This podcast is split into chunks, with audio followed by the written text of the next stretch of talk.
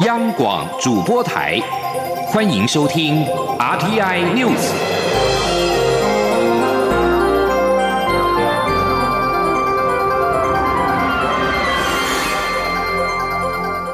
听众朋友您好，欢迎收听这节央广主播台提供给您的 RTI News，我是张顺祥。首先把新闻焦点关注到国际新闻，在跟北韩的关系再度趋于紧张之际，美国政府十七号宣布，已经批准了对日本跟南韩的防空飞弹军售案，总价值超过六亿美元。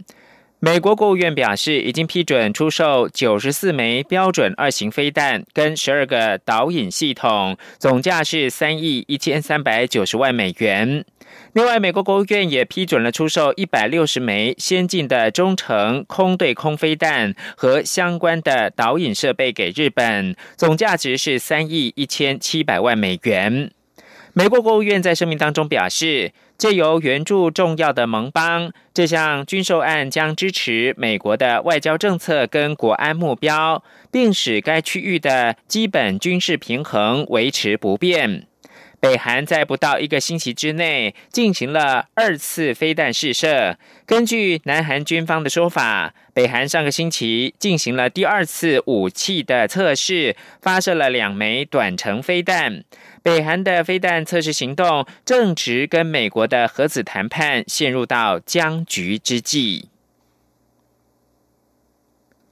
台湾连三年未获邀出席 WHA，目前正在日内瓦展开积极的宣传攻势。台湾 Can Help 广告除了登上公车，更矗立在重要代表团下榻饭店附近，努力彰显台湾贡献国际的实力。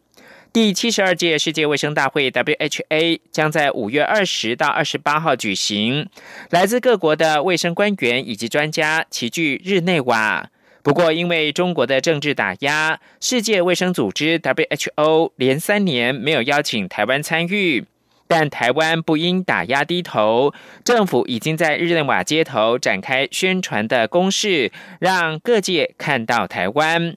首播公示选在日内瓦火车站，广告上大大的字体写着“台湾可以帮忙”，台湾 can help，以及呼应 WHO 的全民军舰 Health for All 标语。据了解，第二波的文宣公示将待卫福部长陈时中十八号抵达之后展开。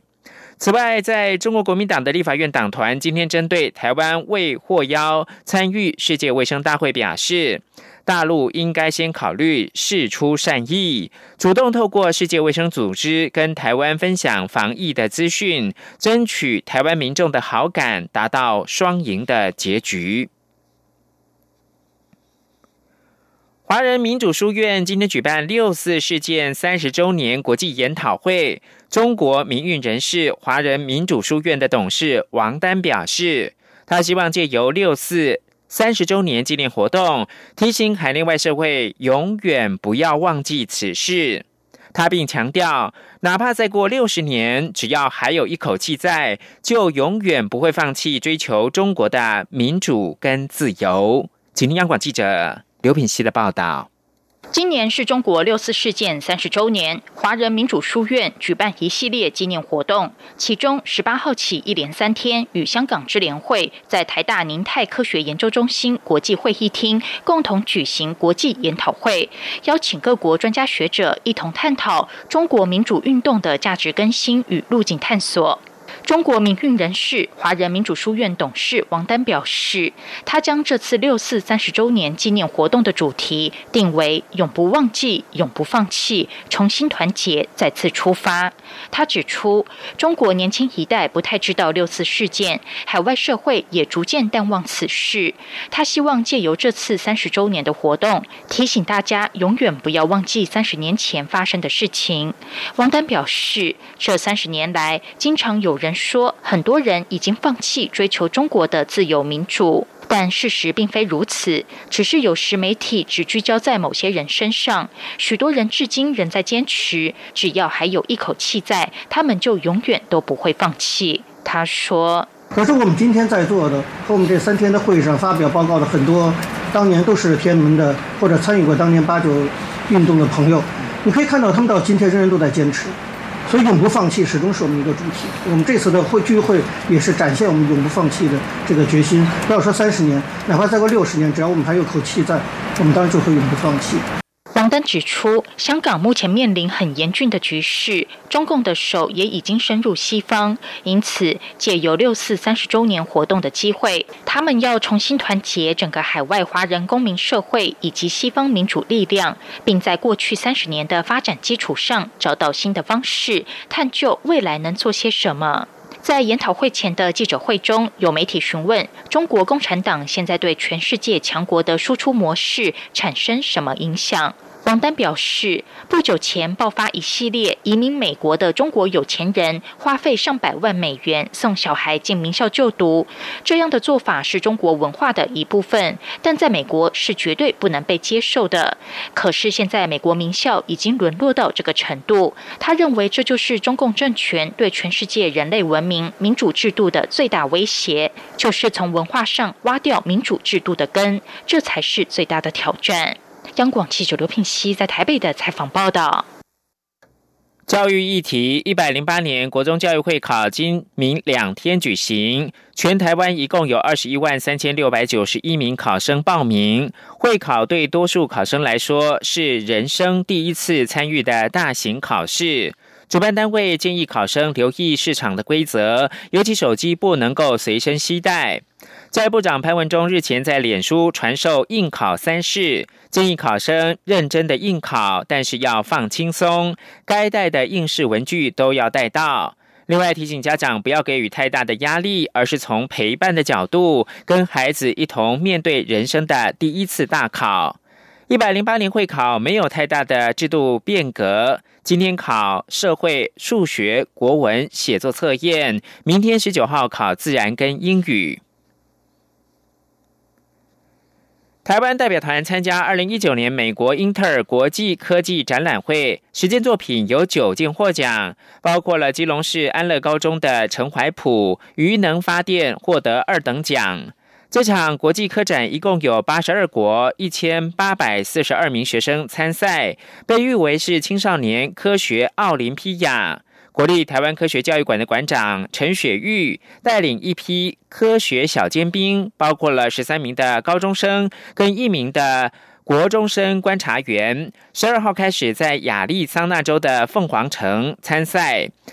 台湾学生实践参赛作品当中有九件获奖，其中七件是大会奖，有四件获得了特别奖。中研院的院士林荣耀来自国立台湾师范大学生命科学系转译医学实验室，高龄八十五岁，仍然是对科学教育充满了热情。从培训阶段就指导这批学生，并且专程飞到美国为十四名学生提供建议。科教馆的馆长陈雪玉说。透过国际竞赛的舞台，学生能够增广视野，与外国的优秀学生交流，对未来的学习研究都会有很大的启发。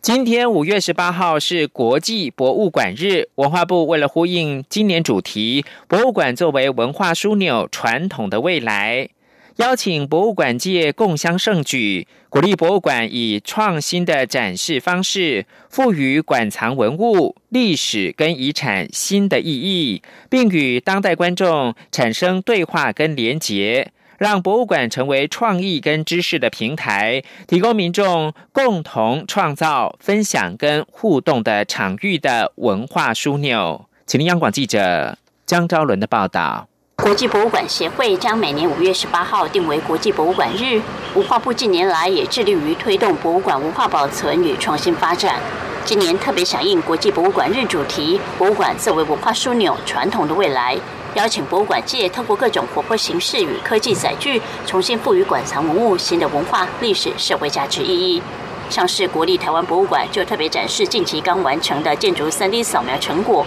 说明当今国内外博物馆已经不再单纯只是纯粹展示文物与典藏的场域。许多具有特殊建筑设计风格的建筑体本身，同样传承许多知识、文化资产价值与历史发展轨迹。文化部次长肖松煌表示，现在的博物馆已经转型为重要文化枢纽，可以满足不同群众的需求，并成为提供创意与知识的平台。肖松煌说：“博物馆已经成为一个现代文化的一个枢纽，它是一个一个 cultural hub。那 hub 的话，就是说透过博物馆这样的一个呃社会。”机构，然后它可以传达出来社会不同的需求面向，不管是一个历史的记忆，或是知识的学习，甚至所谓的文化平权、文化金融的具体落实，一直延伸到就包括现在的文化所谓的文化创意产业、休闲娱乐，通通可以透过博物馆这样的一个政策工具去执行。肖松煌指出，文化部长郑丽君相当重视博物馆的发展。文化部预计今年下半年在北中南东举办博物馆分区论坛，从文化、生物多样性与有序发展、分众参与及当代视野、专业发展与科技应用、组织发展与制度法规四个面向，邀请公众参与讨论未来博物馆发展方向，作为文化部拟定博物馆政策白皮书重要参考。中国电台记者张昭伦台北采访报道。台湾在昨天通过了同婚专法，成为亚洲第一。亚洲多个挺同团体都受到了鼓舞，认为这有助于洗刷同志的污名，走向真正的性别平权。希望自己的国家未来也能够通过同婚法。日本明治大学教授铃木贤表示，台湾同婚合法化是迈向性别平权的里程碑。曾被日本殖民的台湾，成为亚洲第一个同婚合法化的国家。以前日本总以为同婚合法是欧美国家才会有的情况，这种说辞现在已经行不通。台湾通过了同婚专法，对日本具有特别的意义。现在是日本思考该怎么做的时候了。新加坡挺同团体粉红点活动发言人。蔡豪龙表示，这有助于洗刷同志的污名，也让他们受到很大的激励。印度主流媒体十八号也报道了台湾通过同婚专法，变性人跟第三性在印度常被视为是肮脏不可碰触者，很难找到工作或者是正常的就学。许多同性恋者仍隐藏自己的性向，不敢对外公开。选情紧绷的澳洲大选今天开始投票，选举的结果将对澳洲未来的气候政策产生影响。大概一千七百万澳洲选民将在今天投票选出下一任政府。根据选前最后的民意调查，中间偏左的劳工党渴望获得胜利。由总理莫里森领导的保守派自由党跟劳工党的差距不大，但是两党的气候政策大不同，可能会是影响选举结果的重要因素。一整季创纪录的洪水、野火、干旱，使得气候议题成为澳洲这次选举的焦点。劳工党宣示了具雄心的再生能源目标，而自由党则表示不会为了净化空气而牺牲依赖燃煤的经济成长。根据选前的民调，劳工党跟自由党的支持度不相上下，分别是百分之五十一跟百分之四十九。但强迫投票制度以及复杂的候选人排名制度，可能会使得结果翻盘。焦点关注到美国。商务部发言人十七号表示，商务部本周将华为技术有限公司列入黑名单，让华为几乎不可能购买美国制造的商品。或许不久之后将缩减这些限制。路透社报道，商务部发言人说，商务部可能将发出临时通用许可证，让拥有华为设备的公司跟个人有时间维持通讯网络跟设备的可靠度。发言人表示。有望发出的通用许可证将不适用于新的交易，而且效期是九十天。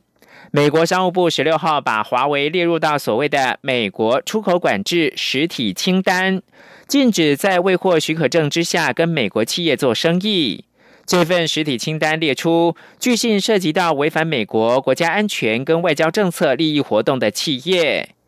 这项临时许可证的可能受益者包括了怀俄明州跟奥勒冈州东部等人口稀少地区的网络跟手机服务提供者，他们是在最近几年购买华为的网络设备。以上新闻由张顺祥编辑播报。